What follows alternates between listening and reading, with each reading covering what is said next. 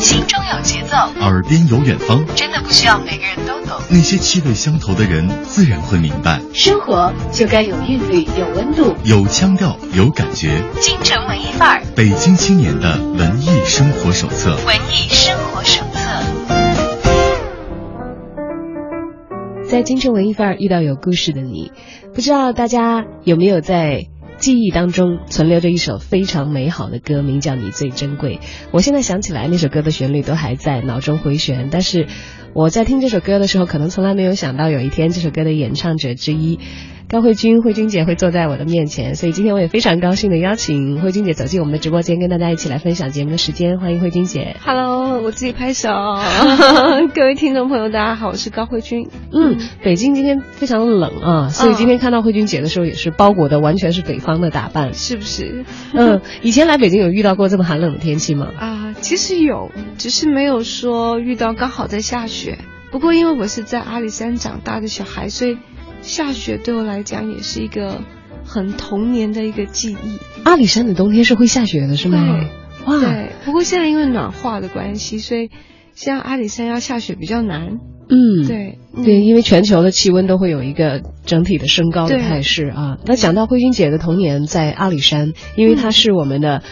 邹族的少数民族姑娘，同时她也有一个属于自己民族语言发音的一个名字。哦，对，是叫我叫掰子亚达乌约娜，掰子亚达乌约娜，对，这是我的名字。哎，是什么意思呢？啊，掰子是天上的金星，很多的大姐都是用金星来命名，她希望你能够照亮弟妹。嗯，那亚达乌约娜就是我家族的名字。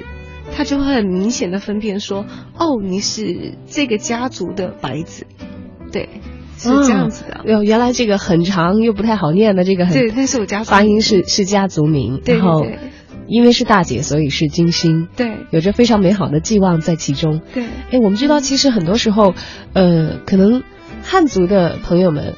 会很羡慕少数民族的同胞，因为能歌善舞啦，有很多的这个原来的民族传统和音乐呀和艺术相关的部分都能够得到在这个今天的生活习惯当中得到一些保留。我们也会觉得哎比较好奇，所以大概在慧君姐的成长过程当中，音乐在你们的家族也好，在你们的民族也好，是一种什么样的形式存在的呢？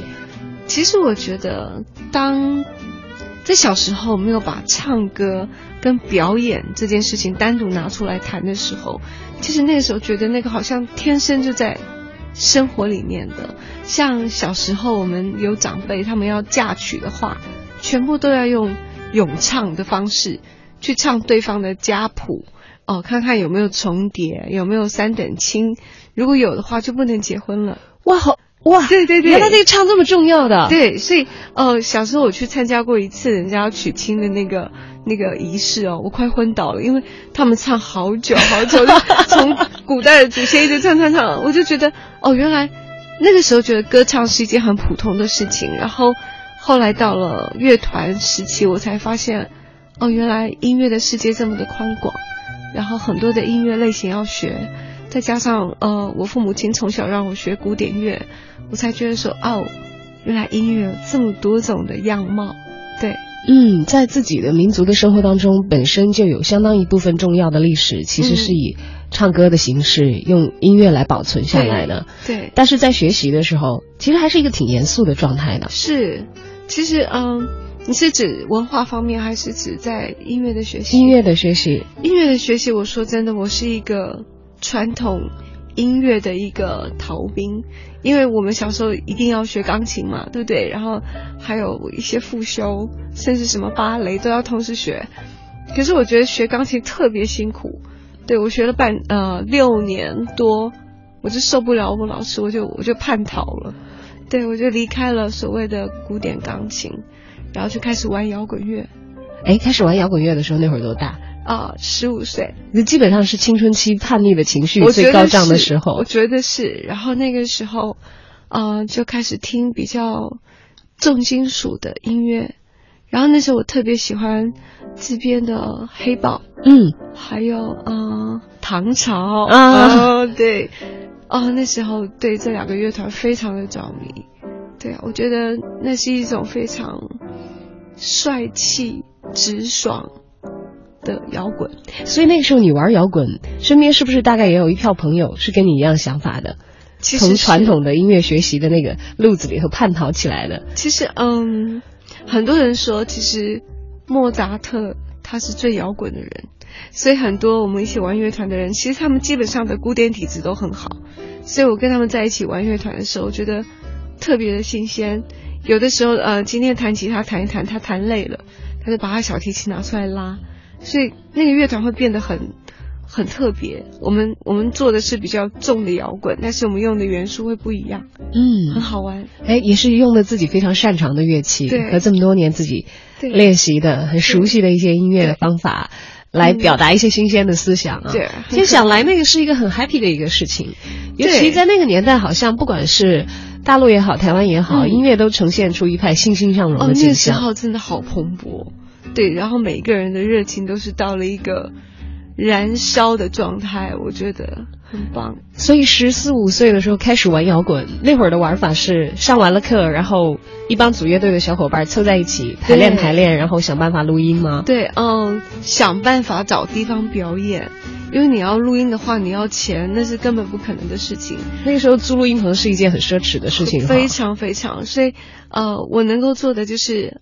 我那时候很小，十五岁，然后我早呃早上一早起来就去早餐店打工，去赚零用钱，然后一下课我又去餐厅洗碗，为了要买一些什么 CD 啊，买什么好一点的麦克风啊什么的，然后被我妈妈知道以后，我妈把我痛骂了一顿，因为她认为说读书就应该好好读书，然后我妈妈一直很反对我走摇滚这一段，后来有一次我终于找到一个学校表演。我请他来听，他就觉得，哎，这女孩子打扮的乱七八糟的，但是唱歌唱的还可以。对，打扮的乱七八糟，我有点想象不出来哎。因为慧姐姐正式出道以后，我觉得好像从来没有看到你打扮 打扮的乱七八糟。因为呃，我们那时候玩摇滚乐团的时候，是穿的比较随性。然后身上的配件啊，骨头啊，什么裤子一定要破啊，然后头发一定要披头散发，然后如果是皮衣一定要有钉的，一定要有钉或者是一定要破。对，所以我妈那时候对我很头痛。可是她发现，哎，在台上表演是另外一种一种味道，所以她就接受了。嗯，要说的话，曾经也是在十几岁的时候从。呃，用你的话来讲的话，是叛逃的，从正统的音乐教育的路子上叛逃的。但等于后来绕到一圈，还是回到了音乐圈子里，而且以此为业，以此来填满自己人生当中很多很多的内容了。那又是一个怎样的故事呢？明年这个时间，约在这个地点，记得带着玫瑰。打上领带，系上思念。动情时刻最美，真心的给不累。太多的爱怕醉，没人疼爱，再美的人也会憔悴。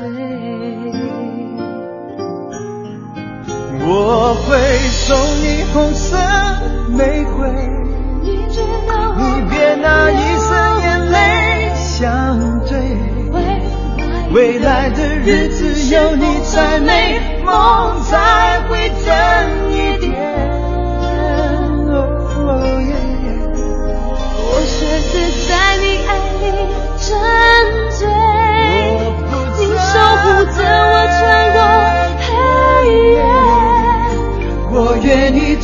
条情路相守相随，你最珍贵。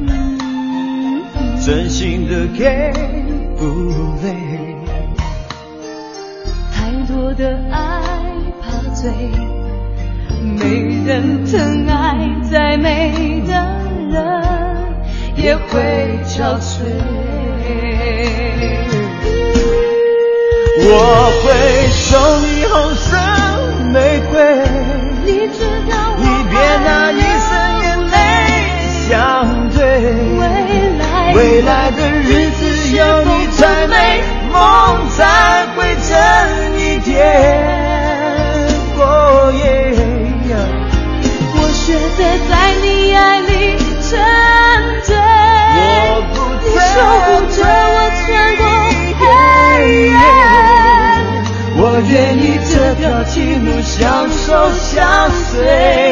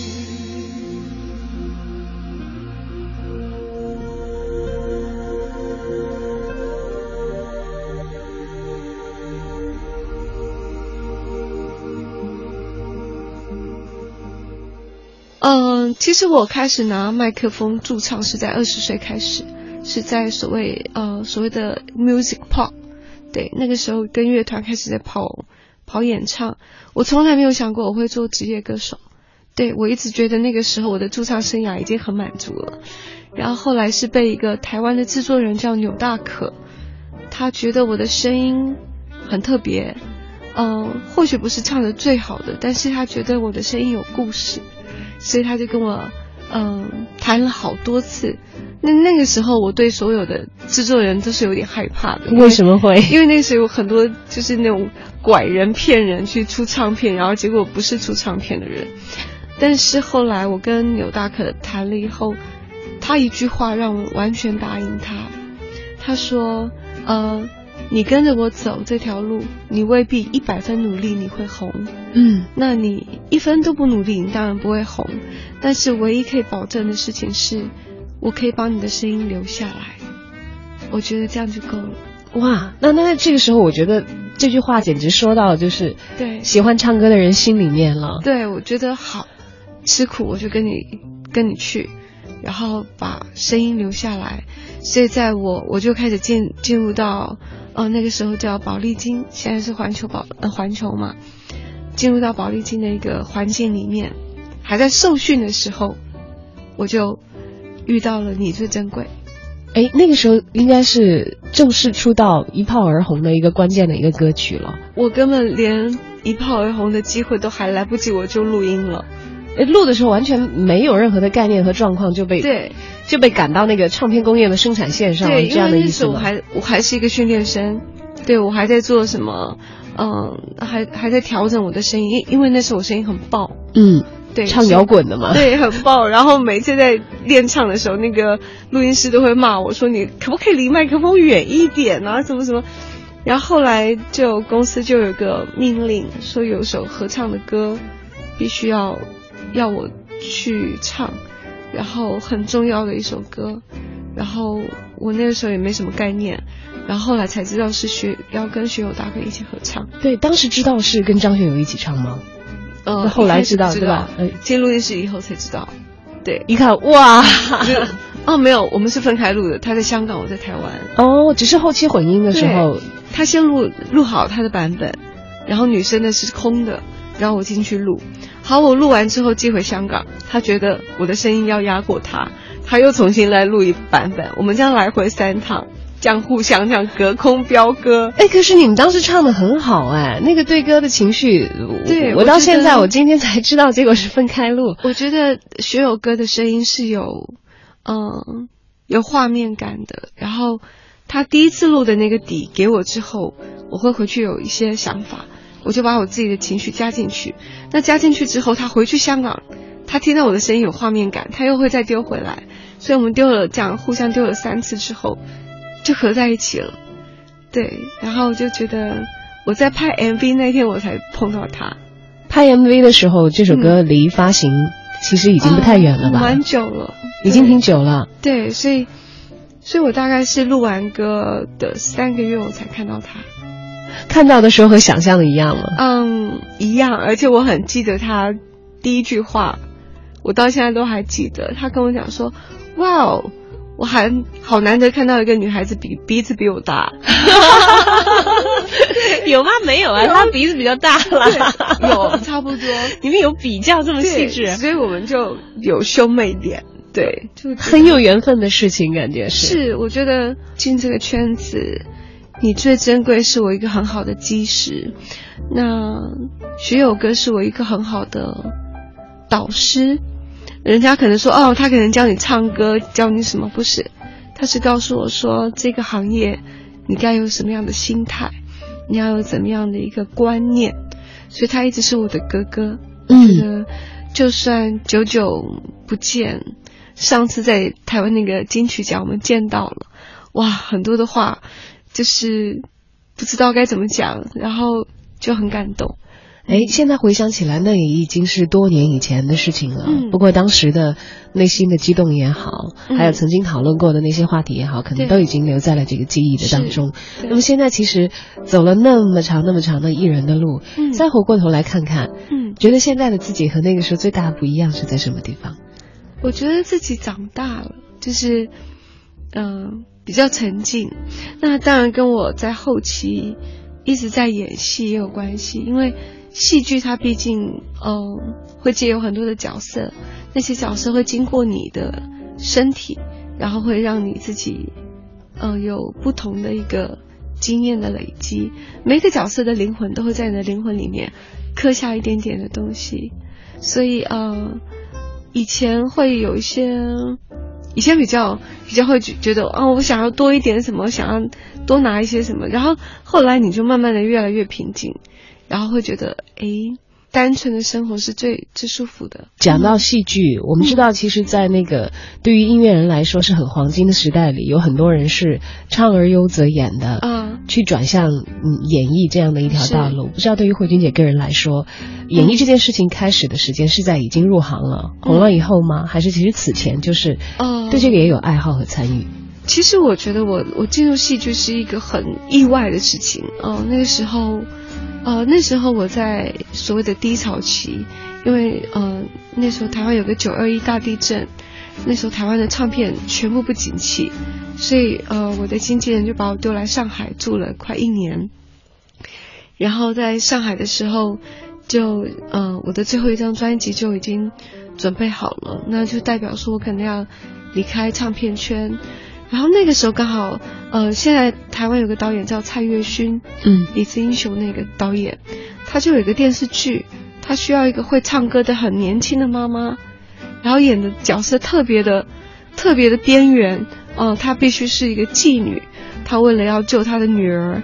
哦，然后必须要，嗯，要卖身，然后怎么样怎么样？很多人不接这个这个角色的，你就觉得好像会让大家以后再看到这个演员的时候会有那个角色代入感。对，然后那个时候我我的经纪人他，呃，就是现在费玉清的经纪人，他的他的那个想法不一样，他觉得你接，他只是一个客串，可是他可以让你去尝试看看你有没有这个能量。结果，嗯，拍了那几天戏，我发现我很享受那个拍戏的过程。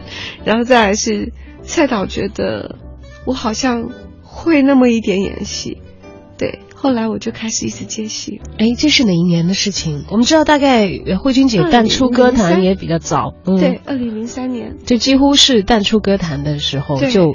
开始正式的踏入了我对我就演员的圈子，对我就莫名其妙，我我我常常笑我自己哦，就是之前拿了两座的金钟奖嘛，那每次拿奖的时候，我一直跟我妈讲，说我想拿的是金曲奖，但是我没有拿过金曲奖，我一直在拿金钟奖。然后我记得我第一次入围金钟奖的时候，我说妈妈我入围了，你要不要上来台北观礼？她说哦，哪一张唱片呢？我说妈妈，我很久没有唱歌了。对，就这就是一个因缘巧合吧。哎，也是之前其实没有刻意的设计过的，没有，基本上是顺着命运到了哪里就开始做什么样的事。要说从零三年淡出歌坛到开始踏入演艺圈，到零七年的时候就凭借《美丽晨曦》拿下了金钟奖的戏剧类节目的最佳女主角。嗯，那这个进入戏剧圈里头，这个角色我觉得太快了吧？人家说我可能演一辈子戏，我想我觉得有可能很多演员的经纪人也会说当年，嗯，挖你入这个音乐圈子的经纪人说的话，说你跟着我带。你，你可能不付出百分之百的努力，你也不一定会红。对，所以有很多可能演员，嗯，他们入行的时候给自己定立一个目标，说啊，好，我要有一天如果能拿到金钟奖最佳女主角的话，那大概我觉得我的演艺生涯也就无愧于心了。结果你从零三年演戏演到零七年，就把最佳女主角已经拿下了。对，大家觉得好像很幸运哦，但是大家可能没有想过，我做过五秒钟的灵演。然后我也做过，嗯，就是可能后面走过去，然后说，哎，总经理，你的你的什么什么报告什么之类的，我是任何角色我都演，没有姓名，没有太多台词的都会有。对，就是我去练习，然后后来一直到挑大梁，是到真正二零零七那个那个本子，对，然后也因为前面那些零碎的一些累积，因为我喜欢表演。就各种各样的角色我都可以演，我还演过那种很八卦的那种公车亭的那种大神，有没有？我觉得 就特别好玩，然后还要在脸上点一颗很大的痣，我就觉得好过瘾，好过瘾。那个时候是不是熟悉你的人，即使是看到你所演的那些戏，不一定会在第一时间反应过来，但仔细看看说，哎，原来高慧君啊，对，很很多人是这样子，然后他们才发现说，哎，原来。他会演戏的。曾经问我，就是培养我最多的导演，就是也是《兰陵王》的导演，叫周小鹏。我问他说：“你为什么觉得我是一个好演员？”他说：“因为你永远演完一部戏以后，你会把所有的东西都丢掉，所以你是空的。你可能最最好的地方就是你什么都不会，然后你只有一个很敏锐的观察度。”所以每一次我有一个新的剧本，它就很好塑造我变成那样的一个个性。嗯，这样可以有一个完全回归到原初的状态去接纳一个新的角色。对。看城市睡得多么沉，梦醒在黎明时分。冷。都是太习惯有你分享体温，忘了自己平不平衡，傻傻空等。我不再为你不说门，爱还有很多可能，所有柔情都勇敢的燃烧像朵玫瑰花绽放生命的缤纷。认真的爱。青春是云层穿梭的飞机我驾驶它捕捉爱情。青春是喧嚣的鼓点，给我孤身向前的力量。是烽火边城的战场，是野风，是凌空而降的情绪流，是敏感的汽水，是擦身而过的野心少女，是笨拙温暖的想象力，是伞边滑落的雨滴，是不愿低飞的鹰，是能让我热泪盈眶的关键词。新文艺，新青年。FM 一零六点六，中央人民广播电台文艺之声，青春不改，任岁月轻狂。心中有节奏，耳边有远方，真的不需要每个人都懂。那些气味相投的人，自然会明白。生活就该有韵律，有温度，有腔调，有感觉。京城文艺范儿，北京青年的文艺生活手册。文艺生活手过这样看起来，好像你获奖的经历也跟一般人有点不一样。嗯，先拿的金钟奖的最佳女主角，嗯，然后又通过《芳草碧连天》又拿到金钟奖的最佳女配角。一般人好像是先从配角演到主角的，对，这个也好奇怪啊。对，因为在《芳草碧连天》那部戏，那那那那那那部戏很受欢迎，可是因为我在里面，她是三代的女主角，哦，那我是最年轻的那一个，所以我的戏份的时间比较短。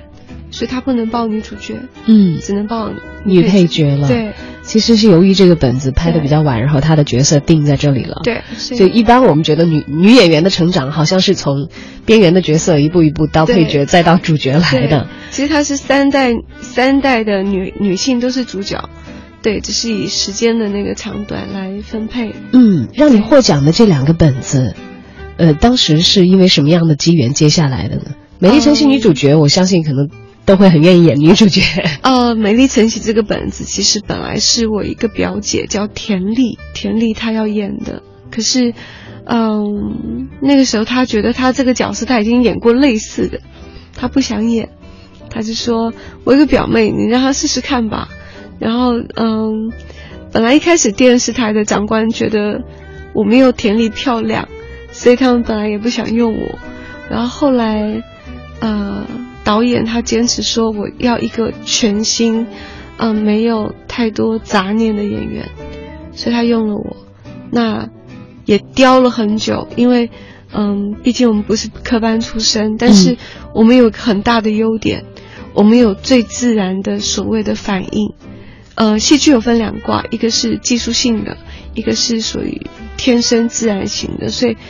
我觉得我是属于那种天生派的那种，就自然派的演员，所以，嗯，那那就是一次很好的一个天时地利人和的一个本子，然后也我演的很过瘾，然后也也付出很多努力，对，所以就我觉得那一年是我很丰收也很不一样的一年。嗯，丰收了之后是其实意味着，呃，演员。所面临的未来的状况可能会更好，因为在演戏这方面的知名度已经打开了嘛。对。那么接下来会不会接到的本子就会比此前要有更大的自由度？嗯，其实自由度比较少，因为嗯，我觉得呃，在我是服务于一个所谓的宗教电视台，所以它里面的剧本其实大同小异。你要在那个。嗯，同中求异是比较难的，所以每一次做功课都要很小心。而且我们演的故事都是真人真事，所以你要你要又有自己的演技，你又不能偏离他太多的本性。嗯，所以那是一个很大的功课。所以除了那些呃，就是那个宗教电视台的那个戏之外，我很喜欢去客串一些奇奇怪怪的角色。我非常喜欢，只要你越怪的角色，我都愿意接受。嗯，对，比如说什么，嗯，就很爱打孩子的妈妈啦，或者是那种就是，啊，我演过一个电视电影，我非常的有印象，就是他照顾了他卧病卧病在床的妈妈大概二十年，然后他受不了他的人生都被妈妈绑住了，他最后是把妈妈的那个那个什么氧气管给拔掉了，其实他等于他杀了他妈妈，那其实他觉得。这样他就自由了。没有想到，原来他所有的生命都在他妈妈那一丝一丝的那个气息上。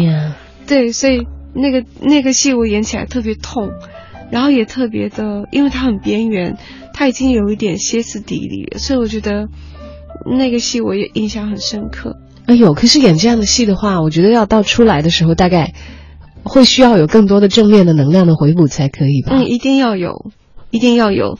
那我觉得最重要的事情是，你要懂得去观察每一个每一个。我很喜欢在，呃，如果说有有空的话，我会戴着口罩，然后坐那种公交车，坐在最后面去观察每一个人的那个喜怒哀乐，作为演员的一个日常功课。然后就这样，或者是在菜市场里面，就是窝在一个面摊去听老人家讲话，听他们的人生有什么事情发生。哎，这么看来的话，其实呃，这样的生活。有一点点自己像是在别人不注意的地方藏着的一双眼睛，但其实这个事情我觉得对于艺人来说是不太容易做到的，因为太多人认得你的脸，知道你。对，所以我要我要必须是很伪装的，而且我私底下我就是一个嗯也不太打扮，然后就是大概就是你现在看到我这样子，嗯，所以也不太会有人认得，认得也他们也不会来打扰我。对，那。也因为这样的过程，也让我成就了我自自己导演的第一部短片。对，那是我第一次尝试做导演，好累，每天哭。那是什么时候的事情？啊啊，二零零啊，二零一零年。一零年的时候，在演员方面的成绩已经拿到两个金钟奖了。嗯，转型做导演，这其实很多有实力、有野心、有愿望的演员也都在尝试。嗯，但是为什么第一次尝试是每天哭的？呃，因为会做导演这件事情，其实它又是一个巧合。因为那时候我本来是有一个，就是国家地理频道他们去访问我们的族群。嗯，然后本我本来是主持人兼企划。然后，但是到了后期的时候要剪接，剪接会有很多什么主语啊、文化方面的东西需要我去审核，那变成说我就自己下去剪接，然后我发现我的那个老师就觉得，哎，你天生很有剪接的概念，我这个人就是不能被夸奖，你越夸奖我就要越把它做好。那结果，呃，那部片我大概剪了三分之一，都是我自己剪接的，所以。我就我就开始学了两年的剪接，然后我就觉得学了剪接，我就想开始自己拍东西，我就去拍了一个十七个瀑布的纪录片，那是我最完整的一个作品。我花了一年的时间，上山下海，每天跟张小孩一样，然后拍了十七个瀑布，把瀑布跟每一个在地的人文风情去做结合，然后嗯，是一个很成功的作品。然后才来去拍电影短片，哎，先从我们的记录影片开始入手，对，这算是一个很扎实的基本功的一个学习。是是，塌下心来，其实转到幕后做了一年的采编剪辑的工作，然后才开始，好吧？那我觉得有一点信心了，是不是？我要开始导戏了，对。呃，那第一部作品应该很重要啊，会选一个什么样的内容？其实第一部作品，我把我自己写了三本的本子合成了一个一个本。有一点点的小魔幻，就是跟自己小时候不晓得是到底是自己的幻想还是什么。小时候我爷爷有个老房子，我小时候总觉得在那边我会看到一个很漂亮的女人。我不晓得那是我自己编出来的白日梦，还是我小时候真的有那种能力，我不知道。那后来，嗯，我就把呃那个房子跟三代女人的故事发生的一些情爱。还有一些挣扎，把它写下来，然后就拍成一个二十四分钟的短片。此前等于是把编剧的工作也做完了，嗯，然后开始拍短片，二十四分钟，而且你在演艺圈也已经积累了好几年了，嗯，为什么会拍到哭呢？很累啊，对，纯粹是因为累因为嗯，我我们没有太多的经费，所以嗯。自编自导自演这件事情，我觉得我第一次尝试。我大概如果将来要再做的话，可能是十年后。嗯，因为我觉得每一个每一个岗位上的人都是必须要分门别类，要很专业的。所以你自己要做这么多事情，其实你是脑子是不够用的。我要一边演戏，还要一边接电话。便当来了，啊，等一下哦，我我先去订一下便当，再回来继续演。那种感觉是很被抽离的，所以。而且要自己拉表，自己控管时间，控管所谓的金钱。所以我回到回到家，我卸下了演员的身份，卸下了导演的身份，卸下了制作人的身份，我只能哭。我想呼吸，你就变成空气。当我想去旅行，你给我风景。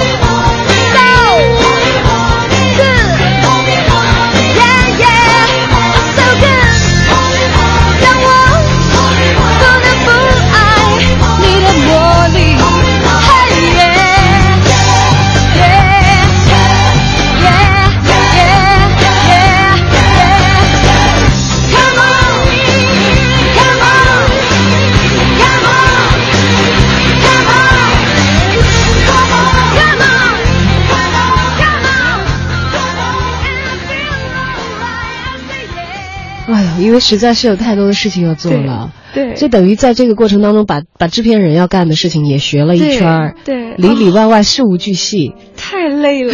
我觉得，我觉得，就是将来如果我要再做这样的事情，我一定要，嗯，花一点钱请专业的人。制片人就制片人，副导就是副导，不要自己做。嗯，我只要专心的导好我要导的戏就好了。看来还是更加的喜欢导演这个职业。嗯，对于制片人没有产生新的兴趣，没有没有完全没有，跟钱有关系的我不想。为什么？是因为自己算账方面不太有信心吗？是，我觉得是非常是。以后要是有机会的话，今天听节目如果有觉得哎我不错，我是很好的制片人的话，对他可以找机会来投资我，我好多本子，对，是吧？默默的攒下了很多的故事，做着编剧的功课，干着演员的工作，偶尔也会尝试一下，修炼一下，以后成为一个更加成熟的导演。那看来慧君姐的生活有很多很多的内容会瓜分你的时间。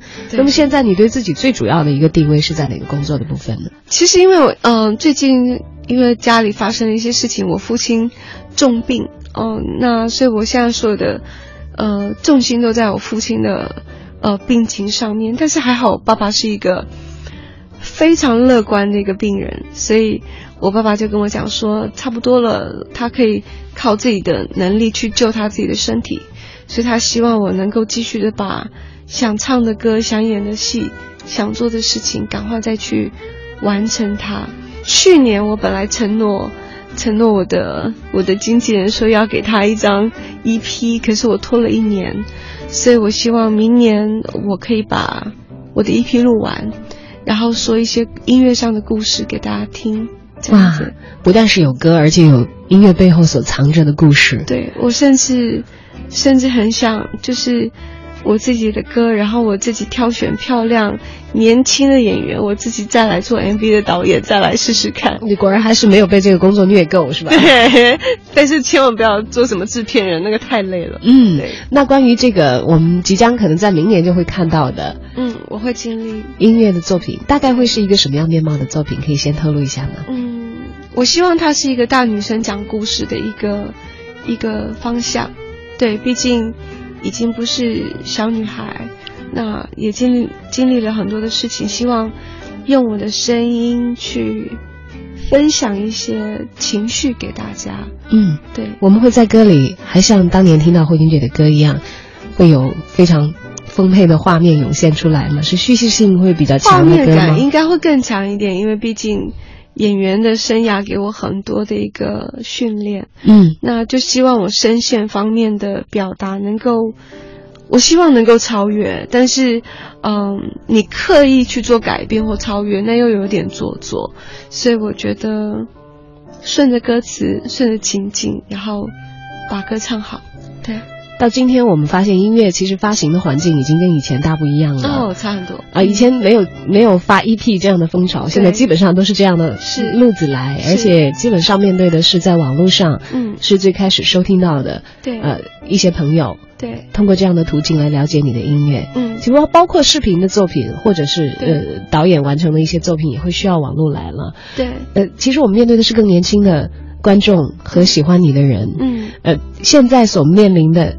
这些新的观众，嗯，你觉得他们的样子跟以前那些说哇你是高慧君哦，我好喜欢你 那些很热情的喜欢你的人们有差别吗？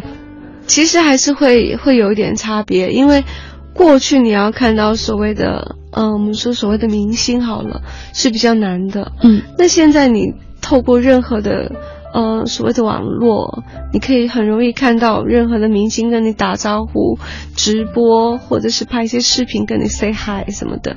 所以现在的听众他们会比较的，呃，怎么讲，容易见异思迁。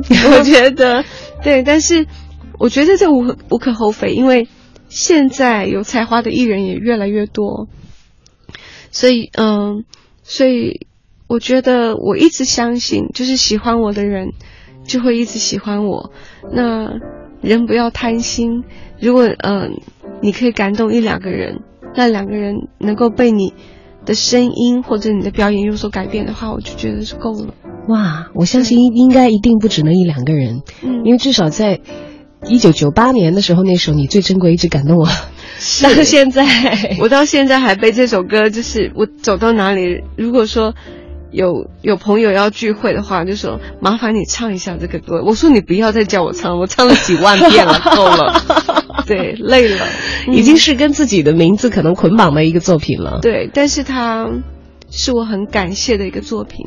嗯，对，它永远是我在演艺圈一个很好的基石。嗯，我们要说的话，艺人的生活通常都会跟漂泊不定捆绑在一起，因为可能要为着。全国各地，甚至世界各地的观众们去完成自己的工作。对。那么这个冬天来到北京，又是主要为了什么样的事情在忙？啊，这次来是要去参加一个节目，央视的星光大道的评审的工作。对，这也让我也很、很、很兴奋，因为，嗯，可能很少有人知道我在台湾是做金曲奖的评审，这种就是。比较比较少能说出来，但是因为我已经我已经有证书了，所以我可以说。嗯，那我很喜欢去看有才艺的人表演，因为你从所所谓的参赛者的身上，你可以看到自己的缺缺乏的东西，或者是人家的优点，然后你也会看到所有的表演生态里面的丰富。对我觉得这个会让很多有有梦想的人会。会会更更加的有热情。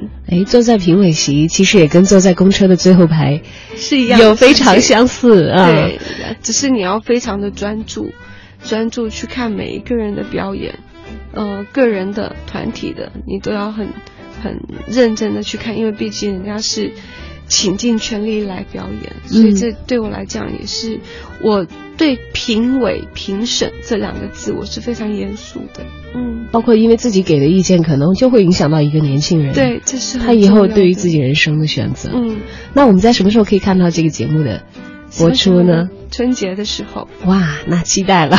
那看来在这个寒冷的冬天，可能慧君姐还要多多的感受一下北京的寒风的凛冽。嗯，但是我们也期待着到节目播出的时候，慧君姐会以一个啊很严肃的、认真的评审的身份，我是严肃又可爱的哦，严肃又可爱的评审的身份再次的出现在我们的屏幕上。嗯，我们也对慧君姐接下来的新的作品，其实不管是。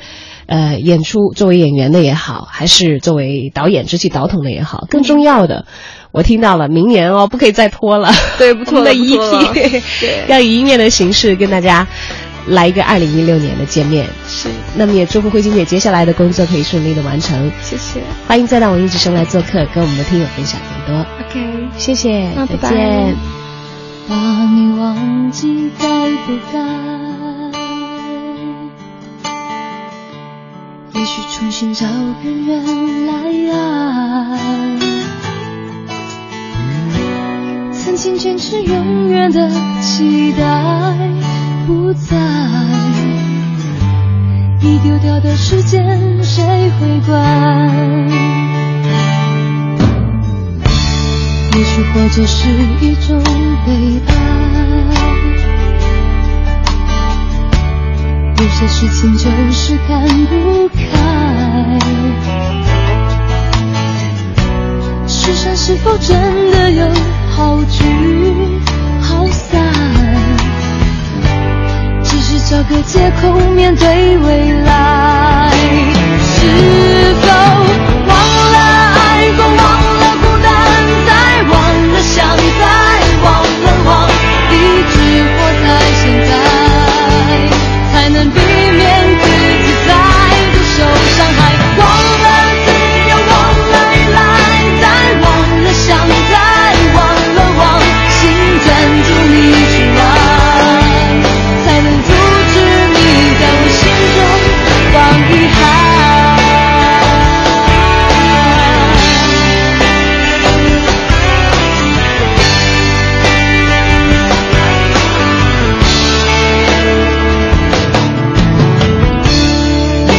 思绪